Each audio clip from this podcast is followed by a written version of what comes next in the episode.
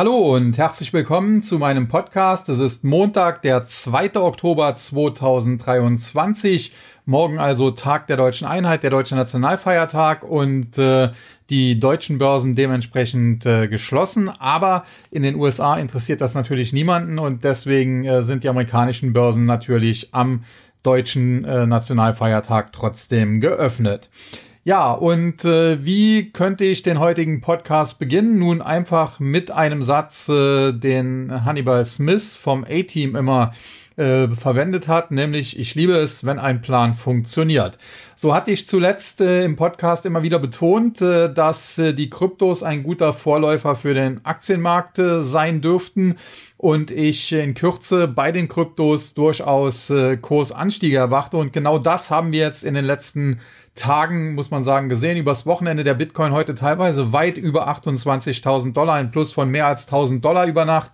Konnte das äh, bis zum Handelsende zwar nicht ganz verteidigen, aber dennoch äh, schöne Kursrally, die wir gesehen haben. Und äh, es ist nicht nur der Bitcoin, der aktuell knapp unter 28.000 Dollar jetzt äh, notiert, sondern auch viele sogenannte Altcoins, die angesprungen sind. Und äh, deswegen ist man auch im äh, TAC aktuell sehr zufrieden, denn wir haben zuletzt äh, bereits erste Positionen dort äh, gekauft, äh, unser Musterdepot aufgestockt, äh, die Investitionsquote erhöht und das werden wir jetzt in den nächsten Tagen und Wochen sukzessive weiter tun. Man muss sagen, kurzfristig äh, glaube ich bei den Kryptos tatsächlich an eine Kursrally in den nächsten Wochen und Monaten im Hinblick auch auf das anstehende Bitcoin Halving, wahrscheinlich im April nächsten Jahres. Dann äh, mit dem Halving selbst kann es aber dann auch kurzfristig nochmal zu Gewinnmitnahmen kommen. Da kann es nochmal einen Rücksetzer geben und den großen Bit, äh, Bitcoin und schließlich auch Kryptobullrun, den erwarte ich dann erst äh, gegen Jahresende beziehungsweise um den Jahreswechsel 2024, 2025 und da werden wir mal sehen, äh, ob ich da auch richtig liege. Ansonsten, was den Aktienmarkt angeht, äh, auch da äh, zuletzt ganz klare Aussagen von mir. Das äh, Meeting der Federal Reserve, des äh, Federal Open Market Committee, man sieht dazu auch mein äh, YouTube-Video, um sich mal anzuschauen, wer da überhaupt sitzt und entscheidet äh, war eigentlich ein Non-Event, das aber an den Märkten massiv aufgebauscht wurde. Da wurde davon, äh, ja, man muss schon fast sagen, gefaselt, äh, dass äh, die Fed deutlich hawkischer geworden sei, äh, dass man jetzt im laufenden Jahr wahrscheinlich nochmal eine Zinsanhebung sehen wird und im nächsten Jahr dann nur zwei Zinssenkungen kommen sollten, nachdem äh, zuvor eigentlich vier erwartet worden sind. Hier muss man aber ganz klar sagen, äh, man kann derzeit eigentlich noch gar nicht so weit in die Zukunft schauen. Kurzfristig glaube ich tatsächlich, dass es nicht mehr unbedingt noch zu einer Zinserhöhung in den USA kommen wird. Also diese 25 Basispunkte nach oben, die fallen wahrscheinlich weg. Wahrscheinlich, weil ich bin halt auch kein Hellseher, kann mich natürlich auch irren. Wobei man sagen muss, selbst wenn es noch 25 äh, Basispunkte nach oben gehen würde, wäre das jetzt nicht der Weltuntergang. Und äh, ich gehe allerdings, wie gesagt, davon aus, dass die nicht kommen werden und im nächsten Jahr, ob es dann jetzt zwei, drei oder vier Zinssenkungen gibt oder auch weniger oder auch mehr, das kann aktuell eigentlich noch kein Mensch sagen. Es mag sein, dass der Plan des äh, auf Marktausschusses ist, dass man zweimal die Zinsen senkt, aber das kann am Ende genauso gut darauf hinauslaufen, dass es fünf oder sechs äh, Zinssenkungen werden. Das hängt einfach davon ab, wie sich die US-Wirtschaft entwickelt und das kann eigentlich niemand voraussehen. Fakt ist, äh, die inverse Zinsstrukturkurve deutet schon lange auf eine Rezession in den USA hin. Bisher ist die nicht gekommen. Man muss aber auch ganz klar sagen, dass aufgrund der Covid-19-Pandemie es zu massiven Verwerfungen an den Märkten auch gekommen ist. Die Notenbank, insbesondere in den USA, hat so viel Geld gedruckt wie noch nie. Äh, neun von zehn Dollar sind quasi im Zuge der Pandemie erschaffen worden von der US-Notenbank. Und äh, ja, man hat in den USA quasi zumindest vorübergehend mal das bedingungslose Grundeinkommen ausprobiert. Und dementsprechend haben natürlich auch viele Leute, die das Geld, was sie dann auch vom Staat bekommen haben, aufgrund äh, geschlossener Geschäfte nicht äh, ausgeben konnten, haben da angespart, haben zum Beispiel auch Schulden reduziert und äh, dementsprechend äh, ja, hat das die Wirtschaft in den letzten Wochen und Monaten gestützt. Wir sehen aber jetzt zunehmend äh, von Seiten der Analysten, die sich das näher anschauen, äh, Hinweise darauf, dass jetzt dieser massive Liquiditätsüberschuss, den es dort gab, langsam aufgebraucht ist, äh, dass der US-Verbraucher langsam jetzt an seine Grenzen stößt. Bisher, wie gesagt, der private Konsum, der ja für zwei Drittel der US-Wirtschaft steht, äh, sehr, sehr stark und der könnte jetzt unter Druck geraten. Wir haben beispielsweise jetzt auch heute eine ja entsprechend äh, kritische Einstufung zur Aktie von American Express bekommen. Da muss man auch sagen, American Express im Vergleich zu Mastercard und Visa anderes Geschäftsmodell. Mastercard und Visa vermitteln nur Kredite, arbeiten dort also mit Banken zusammen, äh, vermitteln Kredite und äh, kassieren dann entsprechende Provisionen oder Gebühren. American Express vergibt die Kredite auch selbst und das ist natürlich, äh, solange die Kredite zurückgezahlt werden, das bessere Geschäftsmodell, denn wenn man da 15, 20 Prozent und mehr äh, an Kreditkartenzinsen äh, verlangen kann und äh, die Kreditkarten äh, ja, Kunden das auch bezahlen können und es auch tun, dann ist das natürlich super. Nur wenn es jetzt natürlich auf äh, wirtschaftlich schwierigere Zeiten hinausläuft, dann wird es hier natürlich auch zu Kreditausfällen kommen und dann ist eben das Geschäftsmodell von Mastercard und Visa robuster und American Express könnte da in die Bredouille kommen. Aber darauf äh, möchte ich heute gar nicht so stark eingehen. Da kommen wir gleich noch zu, zu den Gewinnern und Verlierern der einzelnen Indizes. Fakt ist, die Kryptos haben es vorgemacht. Äh, dort äh, scheint so eine kleine Hosse zu beginnen und ich glaube, dass in ja, vielleicht zwei, drei Wochen spätestens die Aktienmärkte nachziehen werden, dann wird äh, dieser Schock, äh, ja, warum man da geschockt war, keine Ahnung, äh, der letzten Notenbank-Sitzung endgültig verdaut sein. Und man sieht es auch schon an den Anleihemärkten, insbesondere wenn man dort auf das CME Fedwatch Tool schaut. Äh, da sind die Wahrscheinlichkeiten inzwischen sehr klar. Es wird wahrscheinlich weder im November noch im Dezember eine weitere Zinserhöhung geben. Im Januar, Ende Januar dann auch nicht. Im März äh, soll der Leitzins ebenfalls noch unverändert bleiben. Gleiches gilt dann auch für den Mai, wobei es da schon etwas kritischer wird. Im Juni äh, da tendiert man schon langsam aber sicher zur ersten Zinssenkung um 25 Basispunkte und Stand heute würde dann am 31. Juli die erste Zinssenkung der US-Notenbank erfolgen. In der Vergangenheit war es so, man hatte einen Zinsschritt nach oben erwartet und dann vier Senkungen im nächsten Jahr. Aktuell erwartet man keinen Schritt mehr nach oben und äh, zwei bis drei Senkungen im nächsten Jahr. Also der ganz gravierende Unterschied, äh, den sehe ich da nicht. Und äh, warum man da jetzt so ein Trarat draus gemacht hat, ja, das sei mal dahingestellt, war wahrscheinlich eher der Saisonalität geschuldet als tatsächlich diesen Fakten. Ansonsten, wenn man sich anschaut, die Entwicklung der Renditen, die zweijährigen US äh, Treasuries rentieren heute mit knapp 5,12 Prozent die äh, zehnjährigen, also die Renditen der zehnjährigen US-Staatsanleihen heute deutlich angezogen, jetzt in Richtung 4,7, äh, heute 4,69 Prozent äh, jetzt äh, zum Schluss. Und das ist natürlich eine Sache, die schon kurzfristig auf den Markt drückt. Alleine schon deshalb, weil wenn ich natürlich Geld anlege und auf Sicht von zwei Jahren über fünf Prozent, beziehungsweise selbst auf Sicht von zehn Jahren äh, knapp fünf Prozent bekomme, dann frage ich mich natürlich schon, warum soll ich denn dann das Risiko am Aktienmarkt eingehen, wenn ich da vielleicht äh, zwei, drei Prozent mehr bekommen kann am Ende aber es da natürlich absolut nicht sicher ist. Ansonsten äh, muss man natürlich auch schauen, die Bewertung und da ist der US-Markt derzeit eigentlich kaum zu fassen, denn wir haben aktuell eigentlich im S&P 500 ein KGV von etwa 22, was angesichts der aktuellen Situation deutlich zu hoch wäre. Auf der anderen Seite, wenn man aber die 10 Top-Aktien des S&P 500 dort herausrechnet, also insbesondere die sieben Big Techs, wenn man so will, und dann kommen noch Werte wie Eli Lilly und so dazu, dann sinkt äh, das KGV des S&P 500 auf 15. Und äh, jetzt mal zur Einordnung, in der Spitze hatte der S&P schon KGVs, die ja in Richtung 25 und mehr gegangen sind. Also da ist 22 eigentlich eher am oberen Ende. Aber am unteren Ende, da hatten wir Werte in der ja, größten Finanzkrise seit der Weltwirtschaftskrise.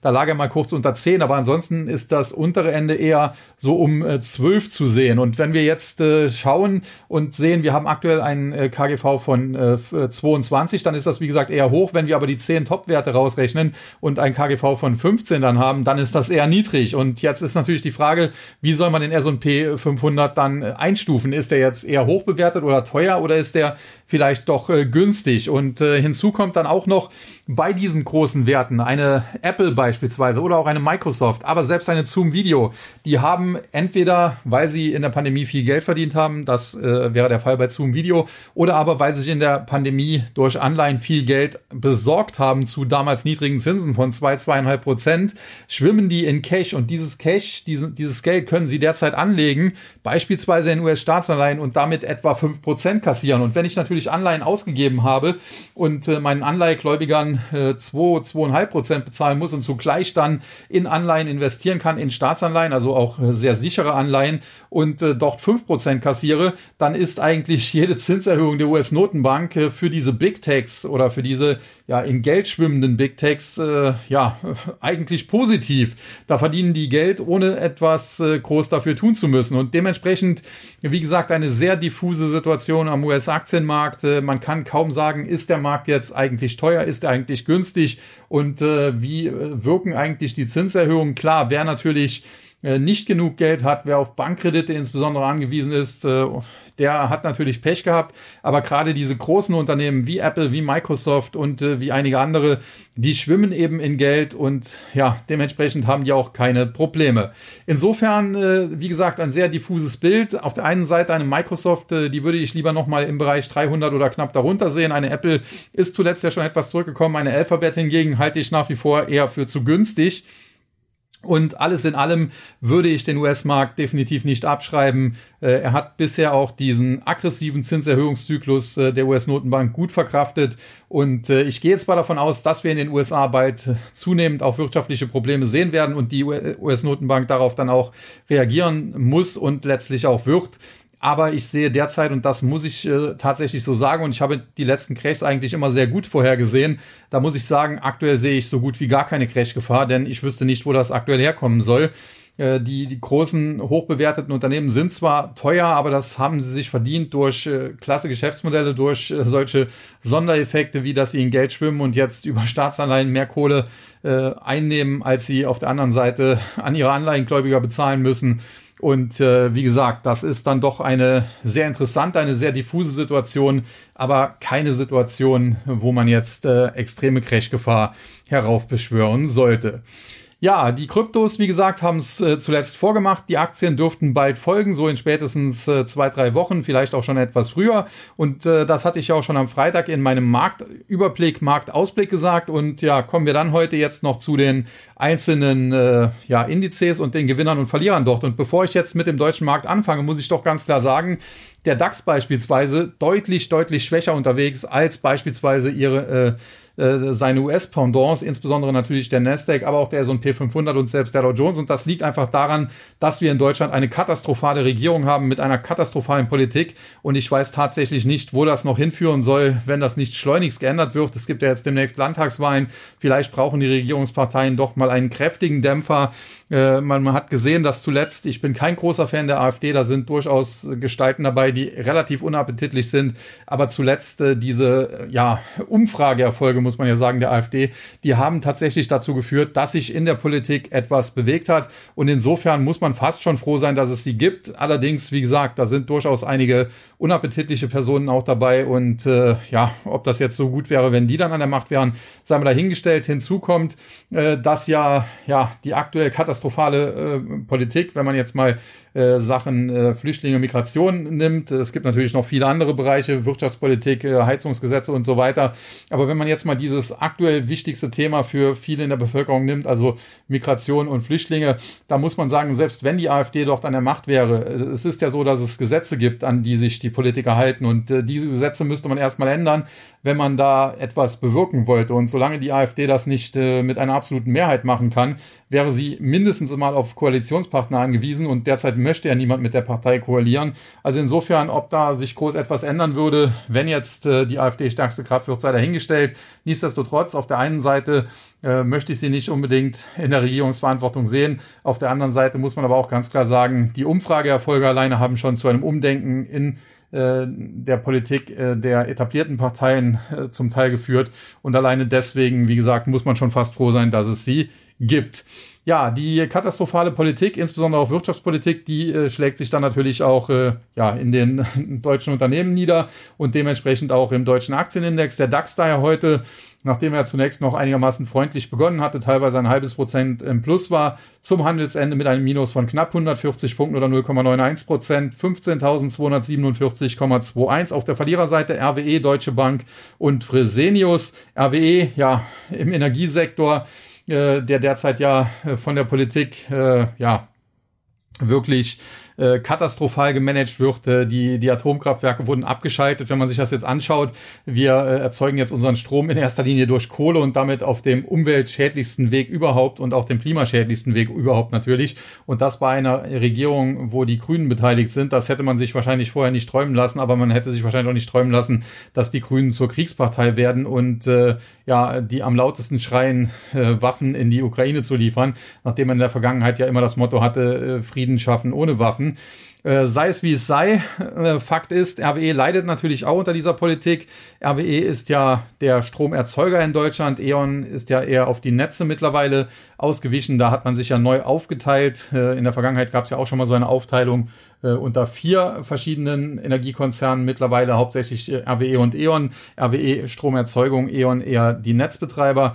Und äh, ja, die Aktie ist lange eigentlich recht gut gelaufen, äh, hat dann einen Top gesehen im Bereich etwa 44 Euro. Seitdem ist sie auf dem absteigenden Ast und es kommt hier immer mehr Verkaufsdruck auf. Und wenn die Aktie jetzt noch nachhaltig unter 34 Euro wegbrechen sollte, dann äh, könnte sie auch in Richtung 30 und tiefer fallen. Das sieht aktuell also nicht gut aus. Das Beste an RWE ist noch, dass sie eine einigermaßen vernünftige Dividende zahlen. Dann Deutsche Bank, die Aktie heute zwar etwas schwächer, generell aber zuletzt äh, durchaus auf dem aufsteigenden Ast gewesen, auch wieder über die Marke von 10 Euro geklettert. Warum heute schwächer? Nun, man hat massive Probleme, technische Probleme sagt man, äh, bei der Tochter Postbank und äh, ja, da hat die BaFin jetzt äh, durchgegriffen und hat jetzt da einen Aufseher an die Seite gestellt der Deutschen Bank. Das muss man sich einmal vorstellen der äh, dafür sorgen soll, dass die Deutsche Bank beziehungsweise die Tochter Postbank ihre Kunden anständig betreut. Und das Ganze geht auch schon so weit. Meine Eltern, die haben auch ein Konto bei der Postbank und die haben mich vor ein, zwei Wochen angerufen und haben gesagt, sie hätten im Internet gelesen, äh, doch käme man nicht an sein Geld oder Überweisungen würden nicht ausgeführt und so weiter und äh, man hätte Angst. Ich konnte sie dann beruhigen, habe gesagt, das sind tatsächlich äh, nur technische Probleme und äh, das Geld scheint dort äh, letztendlich doch sicher zu sein. Aber es ist natürlich schon krass, wenn man so massive technische Probleme hat und die nicht in den Griff bekommt und dann von der BaFin sogar ein Aufseher an die Seite gestellt wird, äh, der überwachen soll, dass diese technischen Probleme schnellstmöglich behoben werden können. Und äh, ja, wenn das äh, die neue Qualität äh, Made in Germany ist, dann äh, kann man auch hier sagen, gute Nacht Deutschland. Ja, und dann äh, der Tagesverlierer, die Aktie von Fresenius. Hier muss man sagen, die hat sich zuletzt allerdings äh, recht gut erholt, teilweise über die Marke von 30 Euro gestiegen. Jetzt äh, kam es hier mal zu ein paar Gewinnmitnahmen. Insgesamt sieht das Chartbild aber auch noch äh, einigermaßen brauchbar aus. Solange die Aktie nicht nachhaltig unter 28 Euro wegbricht, äh, ja, sieht das eigentlich bullig aus. Und selbst wenn sie das täte, gäbe es noch eine Auffanglinie so im Bereich 26 und später auch noch im Bereich äh, 24 Euro. Also auf der Unterseite durchaus einige Unterstützungen. Die Kurs Ready zuletzt war relativ stark innerhalb äh, ja recht kurzer Zeit und dementsprechend, dass es hier auch mal zu Gewinnmitnahmen kommt und die Aktie heute mit 3,6 Prozent der größte Verlierer im DAX ist. Ja, das ist hier jetzt äh, eigentlich nicht so dramatisch, wie es auf den ersten Blick vielleicht wirkt. Die Gewinnerseite hingegen Porsche, dann äh, Continental und Zalando. Da muss man sagen, die deutschen Autowerte, denen ging es zuletzt auch nicht gut und insbesondere Porsche. Und das ist hier tatsächlich der Autobauer Porsche, der vor einigen Monaten an die Börse gegangen ist. Äh, lange Zeit ja äh, im Rallye-Modus gewesen, aber seitdem die Aktie dann im Bereich 120 Euro über Wochen ein Top gebildet hat und anschließend dann auch äh, unter die Marke von 108 Euro weggebrochen ist und damit ein Verkaufssignal geliefert hat, geht es hier rasant abwärts. Ja, das Verkaufssignal, das mit äh, Unterschreiten der Marke von 108 getriggert wurde, hat eigentlich ein Kursziel so im Bereich 85 Euro zur Folge gehabt. Aktuell stehen wir im Bereich 90. Ob die 85 noch abgearbeitet werden, muss man sehen.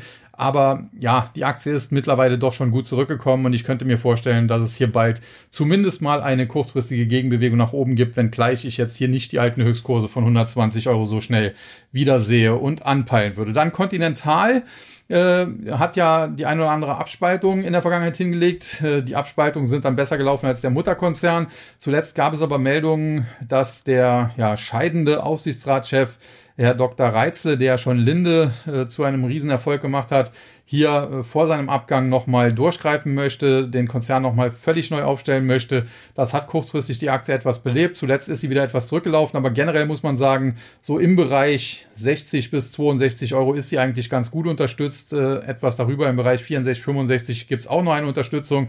Und solange diese beiden Unterstützungen halten, sieht das eigentlich konstruktiv aus. Auf der Oberseite muss man allerdings auch sagen, die Aktie müsste nachhaltig mindestens über 72, besser sogar über 75 ansteigen um äh, weiteres Kurspotenzial freizumachen aus charttechnischer Sicht. Dann wären allerdings auch Kursziele von zunächst 80 und später 90, vielleicht sogar 100 Euro möglich und tendenziell sehe ich Continental eigentlich sogar äh, ja eher bullig. Ja, und der Tagesgewinner, die Aktie von Zalando, die wurde zuletzt auch massiv zusammengefaltet. Alle wichtigen Unterstützungen wurden gebrochen, nur eine nicht, nämlich die Marke um 20 Euro. Da ging es zwar auch mal kurz darunter, aber da haben die Bullen dann zugegriffen und jetzt heute ging es auch weiter nach oben in Richtung fast schon 22 Euro. Insofern bleibt es dabei, die Marke so um 20 Euro ist die letzte Bastion der Bullen auf der Unterseite. Diese Marke muss halten, sollte sie gebrochen werden äh, wird ein Verkaufssignal mit Kursziel um 16 Euro generiert. Aber solange die Marke eben hält, bestehen auch Chancen auf der Oberseite und generell glaube ich, dass Zalando eigentlich mehr wert sein müsste. Ob die Aktie jetzt äh, wie in der Vergangenheit äh, unbedingt 100 Euro nochmal wert sein muss, äh, das glaube ich, das wird, wenn überhaupt das nochmal kommt, einige Jahre dauern. Äh, ob es jetzt 45 Euro werden wie noch vor einigen Monaten, auch das kann man in Frage stellen. Das wäre vom aktuellen Kursniveau aus auch fast eine Verdopplung aber dass die Aktie vielleicht so im Bereich ja 28, 30, 32 Euro, also 30 plus minus 2, äh, relativ fair bewertet wäre und nicht unbedingt da unten im Bereich 20, äh, das glaube ich hier definitiv schon. Und insofern glaube ich, dass die Aktie sich mittelfristig deutlich erholen können wird. Allerdings, ob das äh, kurzfristig dann auch schon klappt, das muss man abwarten. Und äh, ja, da äh, bin ich nicht hellseher genug, um das äh, vorhersagen zu können. Dann der MDAX heute mit einem kräftigen Minus von 301,68 Punkten oder 1,16 Prozent, 25.773,43. Der Chart sieht zunehmend katastrophal aus, muss man sagen, denn wichtige charttechnische Unterstützungen wurden zuletzt mehr oder weniger von den Bären überrannt, insbesondere die Marke um 26.200, 26.300. Jetzt sind wir anschließend gefallen bis etwa in den Bereich 25.500, haben uns dann etwas nach oben bewegt. Jetzt kommt schon wieder Druck drauf. Das sieht also nach einem charttechnischen Verkaufssignal aus, äh, was nochmal durch einen Pullback zuletzt bestätigt wurde. Und wenn das äh, so Bestand haben sollte, dann könnte der MDAX auch nochmal richtig unter die Räder geraten. Und es würde mich nicht wundern, wenn wir hier bald Kurse im Bereich 22.500 im Index sehen, was sicherlich ein äh, Abwärtspotenzial ja, von etwa 10% auf der Unterseite äh, darstellen würde. Auf der äh, Verliererseite heute im MDAX die Aktien von Wacker Chemie, von Evotech und von SMA Solar. Wacker Chemie muss man sagen, sollte ja nach äh, China, glaube ich, gehen. Das ist äh, seinerzeit dann auch äh, so ein bisschen geplatzt. Ne, es war Siltronic, das war eine ehemalige Wacker Chemie Tochter. Okay, äh, bin ich ein bisschen durcheinander gekommen. Nichtsdestotrotz, äh, Wacker Chemie äh, aus äh, äh, Bayern, muss man sagen, äh, Burghausen, glaube ich, ist das, wo die sitzen, in der Vergangenheit durchaus eine Aktie gewesen, die ja ein Profiteur des Solarbooms teilweise war, weil sie damals noch Siltronic hatten und dann Solarsilizium und so weiter massiv profitiert haben. Insofern äh, kein Wunder, dass die Aktie auch im letzten Jahr relativ erfolgreich war. Sie ist teilweise noch bis auf 160 Euro gestiegen. Inzwischen aber der große Solarhype auch schon so ein bisschen ja geplatzt und äh, die Aktie dementsprechend zuletzt eher auf dem absteigenden Ast. Äh, es gibt jetzt kurzfristig äh, ja eine charttechnische Supportzone äh, im Bereich so 130. Da ist die Aktie jetzt zuletzt hingefallen. Wenn das gehalten werden kann, besteht zumindest die Chance, kurzfristig nochmal Richtung 140 zu steigen und über 140 würde es sogar dann einigermaßen bullig aussehen. Wenn aber die Aktie unter 130 nachhaltig wegbricht, dann kann es hier auch sehr schnell in Richtung 110 gehen und unter 110 wird es dann ganz schnell auch wieder zweistellig. Also hier noch keine Entscheidung gefallen, aber der heutige Kursrückgang ist zumindest ein bisschen besorgniserregend und das sollte man engmaschig beobachten. Dann Evotech äh, zwischenzeitlich mal stark gelitten unter einer Hackerattacke. Äh, dementsprechend musste man dann auch äh, ja seine Umsatz- und Gewinnschätzung deutlich revidieren, nach unten revidieren. Die Aktie hat zuletzt eine mehr oder weniger fast lupenreine Schulterkopf-Schulterformation ausgebildet. Die Nackenlinie, die lag so im Bereich knapp unterhalb von 20 Euro. Die wurde zuletzt dann auch äh, gerissen. Damit ist auch ein Verkaufssignal aktiviert worden. Und dieses Verkaufssignal hat eigentlich so Kursziele im Bereich 15 bis 16 Euro zur Folge. Die Aktie steht aktuell noch im Bereich äh, knapp unter 18. Also insofern, da ist durchaus auch noch ein bisschen Abwärtspotenzial. Würde ja auch gut zum Index passen, wenn der MDAX etwa 10% verliert, dann äh, verlieren wahrscheinlich auch viele Einzelaktien etwa 10%. Und das würde bei Evotech eigentlich ganz gut hinhauen. Ja, und äh, der Tagesverlierer, die Aktie von SMA Solar, wenn man hier den Podcast regelmäßig gehört hat, dann weiß man, vor drei, vier Monaten habe ich regelmäßig äh, negativ zu SMA Solar hier gesprochen. Nicht, weil ich das Unternehmen nicht äh, mögen würde. Ich äh, kenne das Unternehmen sehr gut, war schon äh, ja vor Ort, also jetzt nicht auf dem Firmengelände, aber bin da schon mehrfach vorbeigefahren, habe mir das auch von außen so ein bisschen angeschaut, kenne das Unternehmen auch schon seit vielen Jahren, ist ja, wenn man so will, auch ein Überlebender des neuen Marktes so ein bisschen. Und äh, grundsätzlich wäre ich auch sehr froh, wenn SMA Solar weiter weiter bestehen könnte, wenn das Unternehmen noch lange äh, Bestand hat und lange halten kann. Äh, das wäre nicht schlecht, damit wir auch in Deutschland mal ja einen Solarkonzern haben, äh, der es vielleicht schaffen kann. Auf der anderen Seite muss man aber sagen, ich habe in der Vergangenheit deswegen negativ über die Aktie gesprochen, weil sie zum einen zu heiß gelaufen war und das wurde auch noch von vielen selbsternannten Gurus zum Teil befeuert und zum anderen habe ich hier massive Managementfehler ausgemacht, denn wir hatten letztes Jahr einen Solarhype, der hat dazu geführt, dass letzten Endes, nachdem viele andere Aktien in dem Sektor schon stark gestiegen waren, auch SMA Solar dann ja gehypt ist, gestiegen ist, weil irgendwann auch deren Produkte gekauft wurden, die eigentlich im Vergleich beispielsweise zur chinesischen Konkurrenz zu teuer waren. Aber weil man eben das gebraucht hat, diese Wechselrichter, hat irgendwann äh, der letzte Kunde gesagt, okay, dann, dann geht nur noch bei SMA Solar. Und dementsprechend boomte dann irgendwann auch doch das Geschäft und äh, die Aktie stieg äh, durchaus zurecht. Aber das Problem war hier, das Management, äh, das ja in der Vergangenheit auch schon des Öfteren mal gewechselt hat, äh, hat dann gesagt, okay, wir sehen aktuell einen Boom, der dürfte noch länger anhalten und deswegen weitern, erweitern wir jetzt die Produktionskapazitäten massiv. Man hat also angekündigt, neue Fabriken zu bauen. Und aus meiner Sicht ist das ein gravierender Managementfehler gewesen. Das habe ich damals so gesagt und das scheint sich jetzt immer mehr zu bewahrheiten, denn wir hatten natürlich massive Subventionen für Solar und anderes, insbesondere natürlich in den USA und das äh, läuft jetzt so ein bisschen aus und dementsprechend ist der große Hype, der große Boom vorbei. Und jetzt äh, haben wir aber das Problem, SMA Solar hat angekündigt, äh, die Produktionskapazitäten zu erweitern, also neue Fabriken aufzubauen oder bestehende Fabriken zu erweitern. Und das ist natürlich extrem schlecht und dementsprechend die Aktie zuletzt mehr oder weniger fast schon im freien Fall. Ist noch nicht so lange her, da war sie dreistellig, also über 100 Euro. Mittlerweile sind hier unter 60, also fast halbiert innerhalb kurzer Zeit. Und ich habe in der Vergangenheit schon gesagt, äh, grundsätzlich würde es mich freuen, wenn das Unternehmen äh, ja es am Ende schafft. Aber tatsächlich äh, aufgrund dieser Managementfehler, die ich frühzeitig hier erkannt und thematisiert habe, äh, kann ich mir sogar vorstellen, dass das Unternehmen in spätestens zwei, drei Jahren äh, massiv in die Bredouille kommt und dann die Existenz gefährdet sein könnte, wenn man hier die Fehler, die man gemacht hat, nicht korrigiert. Und wahrscheinlich ist dazu nötig, dass der ein oder andere Manager, der vielleicht auch noch gar nicht so lang da ist, bald wieder gehen muss. Ja, dann die Gewinnerseite Delivery Hero, Hella und äh, Six. Da muss man sagen, Delivery Hero äh, zuletzt auch erstmal nach oben gehypt auf über 40 Euro und anschließend massiv nach unten geprügelt. Grundsätzlich Delivery Hero ist kein Lieferdienst, sondern ein Hedgefonds, der mit Lieferdiensten handelt. Das habe ich immer so gesagt. Grundsätzlich war und bin ich kein Freund der Aktie. Sie springt wild hin und her, auch so ein bisschen wie ein Hedgefonds quasi. Und äh, ja, das Management äh, ist hier definitiv immer der lachende Dritte, denn die verdienen sich eine goldene Nase. Die haben hier Höchstgehälter und, und Bonusse und alles oder Boni, äh, wie die Mehrzahl ja heißt. Und äh, ja, Manager bei äh, Delivery Hero wäre ich auch gerne, Aktionär nicht. Und äh, kann natürlich sein, nach diesem massiven Abverkauf zuletzt, dass die Aktie bald auch wieder zu einer Erholung ansetzt. Aber das ist eigentlich eine Aktie, ja, ein Spielball der Spekulanten. Und äh, generell würde ich mich da tendenziell raushalten. Es sei denn, man möchte hier traden und äh, ja, da braucht man ja volatile Werte und äh, Delivery Hero ist da sicherlich einer der volatilsten am deutschen Markt.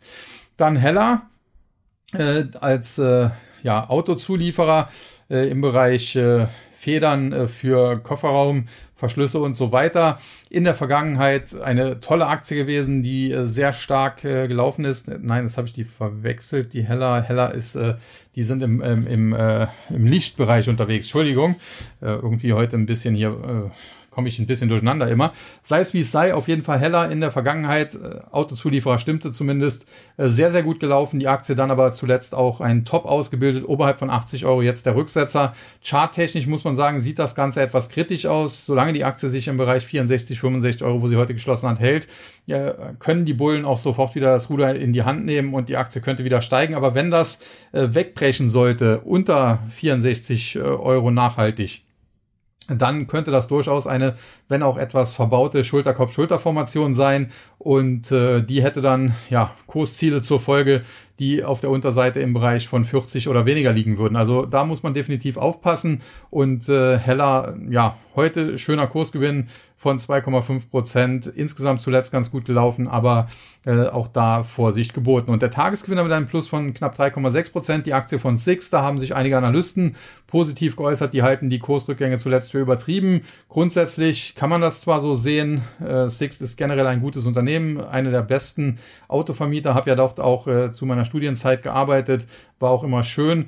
Äh, auf der anderen Seite muss man aber sagen, wenn es konjunkturell schlechter läuft, äh, dann wird natürlich überall gespart. Ich habe da jetzt zuletzt auch schon einige Aussagen von Unternehmenslenkern gehört, äh, die jetzt überall schauen, wo sie Einsparungen vornehmen können. Und wenn man sich natürlich gerade im, im äh, Firmenkundengeschäft äh, Einsparungen vornimmt, dann kann man natürlich immer mal wieder äh, die Mietwagen, die man für seine Angestellten vielleicht so bucht für Geschäftsreisen und so weiter, äh, auf den Prüfstand stellen. Und das äh, dürfte Six definitiv belasten. Das Privatkundengeschäft zwar nicht ganz so wichtig, aber dürfte auch generell nicht boomen aktuell und dementsprechend glaube ich tatsächlich, dass Sixt eine gute Firma ist, ein, ein gutes Unternehmen ist, eine, eine nicht so schlechte Aktie ist und die wird mittelfristig auch wieder auf die Beine kommen. Aber ich halte die Kursverluste zuletzt nicht für übertrieben und äh, glaube, dass hier die Analysten heute eher übertrieben positiv sich geäußert haben und dementsprechend, ja, der heutige Kursgewinn von 3,6 Prozent ist aus meiner Sicht eher eine Verkaufschance in der Aktie, zumindest erstmal auf kurze bis mittlere Sicht. Dann der S-DAX, die deutschen Small Caps, heute mit einem Minus von 94,94 Punkten oder 0,74 Prozent, 12.780,83 der Handelsschluss äh, im Index. Äh, generell muss man sagen, der Index auch angeschlagen, aber anders als der MDAX noch nicht ganz kaputt. Die Marke von 12.500 hat zuletzt gehalten und solange die hält, haben die Bullen hier definitiv auch noch Chancen. Liegt vielleicht auch daran, äh, die S-DAX-Werte, die sind halt sehr stark auf Deutschland fokussiert. Da läuft es natürlich nicht rund, aber die haben dann andere Probleme im europäischen Ausland äh, dementsprechend nicht und äh, das kann dann dazu führen, äh, dass man hier kurzfristig sogar ein bisschen besser dasteht.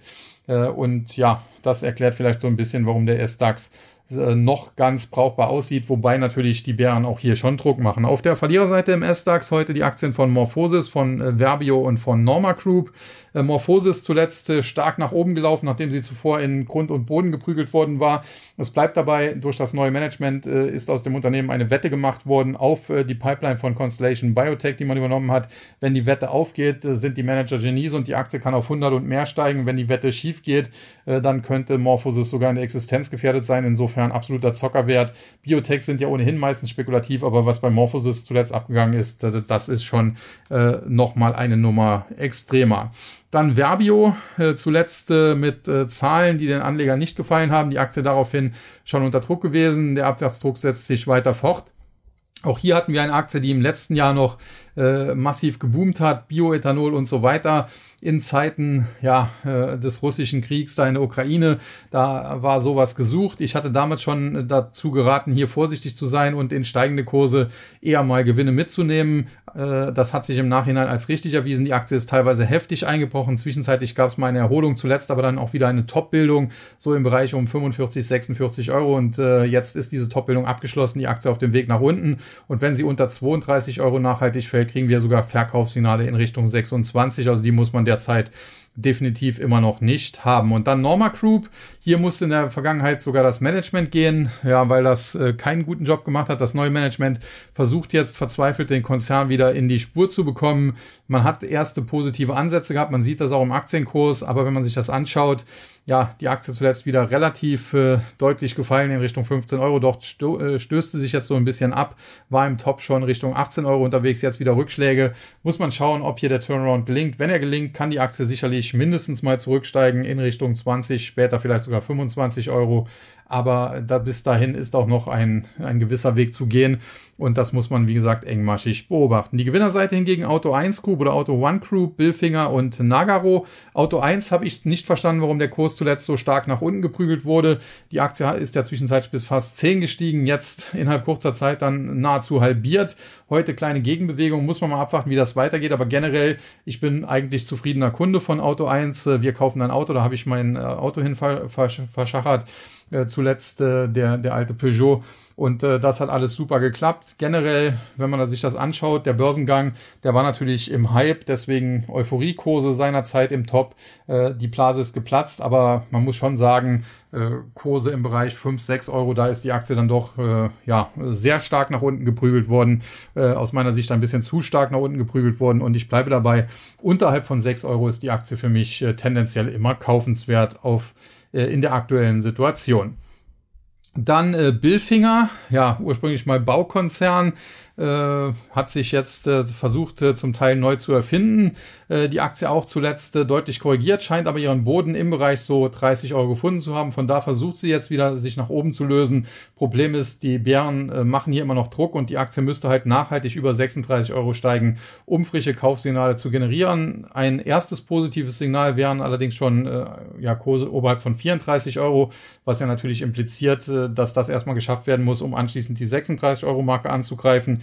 Wenn das aber gelingen sollte und wenn es über 36 geht, hätte die Aktie so eine Art, ja, W-Formation könnte man es vielleicht nennen, äh, erfolgreich nach oben aufgelöst. Das wäre ein Kaufsignal und anschließend äh, könnte es dann sehr schnell in Richtung 40, äh, vielleicht sogar 42 Euro gehen. Also das sieht immer noch konstruktiv aus, wenngleich äh, man hier Geduld braucht. Ja, und der Tagesgewinner mit einem Plus von 3,7 Prozent, die Aktie von Nagaro. Und da bleibe ich bei. Ich wünsche mir, dass die Aktie durchaus auf 80 oder 90 Euro steigt, aber nur, weil ich sie dann äh, definitiv shorten würde. Weil was das Management hier zuletzt geleistet hat, das geht auf keine Kuhhaut. Es gab Short-Spekulationen gegen die Aktie. Man hat äh, gesagt, ja, bei uns äh, ist alles in bester Ordnung. Wir verstehen nicht, was die Shorties wollen, um dann wenige Tage später eine Gewinnwarnung herauszugeben. Also sowas äh, sieht man auch ganz, ganz selten und ist katastrophal. Trotzdem der CEO weiter an Bord äh, versucht sich hier auch so ein bisschen Vogue zu geben, hat da seinen Namen geändert und so weiter. Äh, so nach dem Vorbild des Basketballers damals Meta World Peace so ungefähr. Und aus meiner Sicht Nagaro, ja, war mal spannend, hatte ich sogar auf meiner Beobachtungsliste, habe sie dort aber schon vor längerer Zeit gestrichen, denn diese Management-Fehlleistung, das geht einfach nicht. Und äh, solange hier kein neues Management kommt, solange ist die Aktie für mich ein No-Go und äh, wenn sie hochsteigt, äh, sogar ein klarer Short-Kandidat. Dann noch weiter zum äh, TechDAX, der heute mit einem Minus von knapp 25 Punkten, 24,94 um genau zu sein, oder 0,83 Prozent, 2994,84. Man ist also erstmals jetzt unter die Marke von äh, 3000 Punkten gefallen. Äh, 3050 war eigentlich der entscheidende Support, aber die 3000er, so eine runde Marke, die gibt natürlich auch immer noch ein bisschen Unterstützung. Das hat jetzt erstmals nicht geklappt. Die Aktie, wie gesagt, unter 3000 geschlossen. Natürlich noch nicht nachhaltig und wenn die Bullen jetzt kommen und äh, den Index schnell wieder Richtung 3200 nach oben ziehen würden, würden, äh, dann wäre das definitiv positiv. Aber solange der Index jetzt unter 3050 bleibt und äh, Pullbacks da, und äh, Kursanstiege dahin wären Pullbacks, äh, die nur das Verkaufssignal bestätigen. Solange sieht es schlecht aus und tatsächlich hätte der Index sogar auf der Unterseite durch dieses Verkaufssignal Luft in Richtung 2400 bis 2500 Punkte. Das wären also fast 20 Prozent Abwärtspotenzial und insofern muss man hier definitiv äh, ganz genau hinschauen, wie es hier letzten Endes weitergehen wird. Auf der Verliererseite im TechDAX heute die Aktien von Verbio, Evotech und SMA Solar, allesamt schon im Rahmen anderer Indizes besprochen. Die Gewinnerseite United Internet, Nemetschek und Nagaro. Nagaro habe ich eben alles zugesagt. Bleibt United Internet und Nemetschek. United Internet äh, zuletzt mit einem guten Deal mit Vodafone.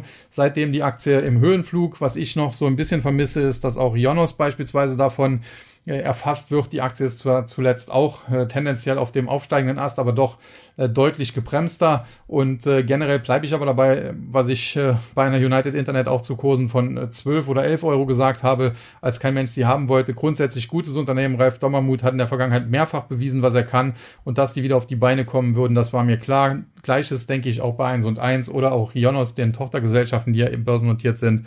Und dementsprechend, ja, sind das für mich alles Aktien, die man äh, sich durchaus näher anschauen und gegebenenfalls ins Depot packen kann. Ja, und dann Nemetschek, zuletzt auch äh, deutlich korrigiert, äh, muss man sagen, die Aktie grundsätzlich eine der besten deutschen Aktien überhaupt, eines der besten deutschen Unternehmen überhaupt.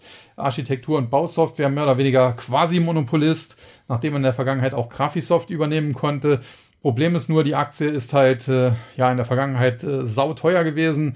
Äh, teilweise ist noch nicht so lange her, stand sie bei 75 Euro. Da hatte sie hier KGVs, äh, die gingen weit über 40, über 50 und so weiter. Das war natürlich des Guten zu viel, weil so stark wächst Nemetschek dann eben auch nicht.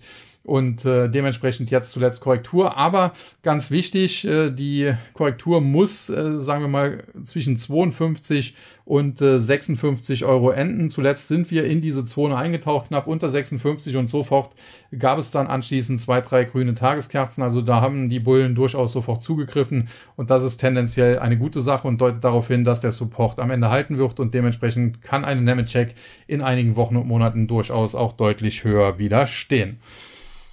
Ja, dann noch kurz zum US-Markt. Äh, zunächst äh, dem äh, Dow Jones. Der hat es heute nicht ganz ins Plus geschafft. Am Ende war es ein Minus von 74,15 Punkten oder 0,22 Prozent. 33.433,35. Charttechnisch der Index weder Fisch noch Fleisch. Allerdings anders als äh, die deutschen Indizes hier auch keine massiven Verkaufssignale aktiv, muss man schon ganz klar sagen. Es gibt hier noch Supports im Bereich 32.700 bis 800 und äh, im schlimmsten Fall auch im Bereich 31.500, wobei ich nicht glaube, dass wir letzteres äh, so schnell nochmal sehen werden.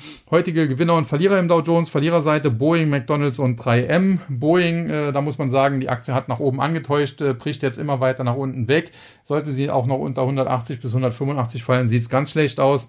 Sollte man definitiv engmaschig beobachten. Dann McDonald's, zuletzt auch definitiv auf dem absteigenden Ast hat so auch den ganzen Fastfood-Sektor so ein bisschen belastet. Aber hier muss man ganz klar sagen, die Aktie war einfach im Top bei fast 300 Dollar oder um 300 Dollar sehr, sehr teuer und äh, ja, dementsprechend hat sie zuletzt massiv korrigiert. Das Problem, äh, die Korrektur hätte im Bereich 260 Dollar eigentlich enden müssen und jetzt heute haben wir unter 260 geschlossen mit 257, äh, 75. Jetzt muss man das sehr engmaschig beobachten. Natürlich kann es auch sein, dass das so ein bisschen überschießt. Äh, vielleicht geht das sogar noch ein, zwei Tage weiter nach unten Richtung 250 oder unter 250.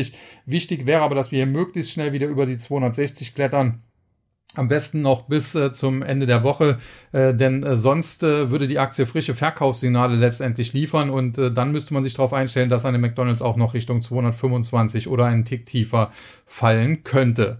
Ja, und 3M, äh, das ist ohnehin äh, kaum noch zu fassen. Die haben natürlich massive Probleme. Sie haben da ähm, ja so, so ein bisschen was wie Oropax, äh, Oropax verkauft, was aber nicht funktioniert hat äh, ans Militär und so weiter, für Schießübungen und so weiter. Da gab es dann äh, massive Probleme. Äh, ja, äh, wenn so etwas nicht funktioniert, äh, dann betrifft das natürlich gleich die Gesundheit. Man hat versucht, sich äh, der Kosten, die daraus entstanden sind, äh, zu entledigen, indem man das äh, Business in eine eigene Gesellschaft ausgliedern wollte, die man dann in in die Insolvenz geschickt hätte. Da haben US-Gerichte aber, und aus meiner Sicht ist das korrekt, äh, aus juristischer Sicht äh, einen Strich durch die Rechnung gemacht und dementsprechend äh, ja, leidet man jetzt hier unter großen Schadenersatzforderungen, Schadenersatzzahlungen, die man leisten muss. Und äh, die Aktie hat zuletzt immer wieder versucht, einen Boden zu bilden, aber das hat am Ende nie funktioniert. Äh, teilweise sah es zwischenzeitlich ganz gut aus. Wir waren sogar über 110, was tendenziell gut war. Aber jetzt zuletzt wieder der Einbruch und insbesondere nachdem wir jetzt auf neue Tiefs gefallen sind, äh, wird es jetzt extrem kritisch. Wenn wir in den nächsten Tagen auch nachhaltig unter 90 Dollar fallen, kriegen wir Verkaufssignale, die die Aktie auch in Richtung 72 noch bewegen könnten.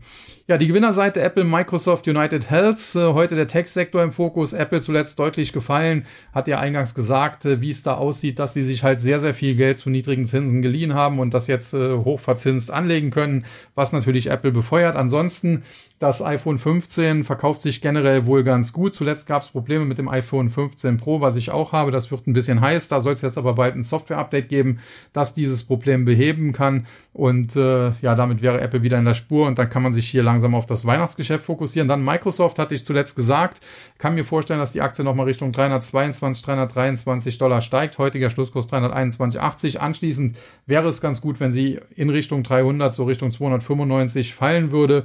Mal schauen, ob das noch gelingt. Unter 300 Dollar wäre Microsoft für mich ein Kauf. Zu 320 ist sie für mich eine Halteposition, wenn auch nicht äh, gerade eine schlechte. Und der Tagesgewinner United Health Group, auch eine Aktie, US-Krankenversicherungskonzern, äh, der in der Vergangenheit eine ja, kräftige Korrektur vollzogen hat, die Aktie teilweise hier deutlich gefallen von äh, seinerzeit Höchstkursen im Bereich 555 auf im Tief äh, ja 450 445 jetzt zuletzt wieder auf dem aufsteigenden Ast. Aber man muss auch ganz klar sagen das sieht tendenziell ganz gut aus. Die Korrektur scheint vorbei zu sein. Aber um frische Kaufsignale zu liefern braucht es neue Allzeithochs sprich äh, Kursen über 555 Dollar.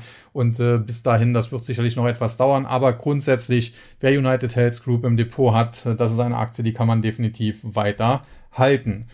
Ja, und dann noch der Nasdaq 100 äh, zum guten Schluss und der heute der erfolgreichste Index am Schluss mit einem Plus von 122,32 Punkten oder 0,83 Prozent, 14.837,57. Grundsätzlich hätte der Index nochmal die Chance Richtung 14.200 äh, etwa zu fallen, aber äh, vielleicht ist die Korrektur auch schon vorzeitig beendet und die, äh, der, der Index startet durch. Heute auf jeden Fall sah das insbesondere zum Handelsende sehr gut aus und die Gewinner-Verliererliste auf der Verliererseite Constellation Energy, Sirius XM Holdings und American Electric Power, sprich Energiewerte die heute so ein bisschen unter Druck standen, äh, was auch mit äh, unter anderem mit fallenden Ölpreisen zu tun hat. WTI beispielsweise minus 2,3 Prozent, äh, europäisches Brent äh, minus 1,9 Prozent. Allerdings der Ölpreis zuletzt ja auch gut gelaufen. Also hier sicherlich auch bei den Energiestocks ein paar Gewinnmitnahmen. Und ansonsten Sirius X, äh, XM Holdings, ein Satellitenradiobetreiber, habe ich mich in der, in der, Vergangenheit schon zugeäußert.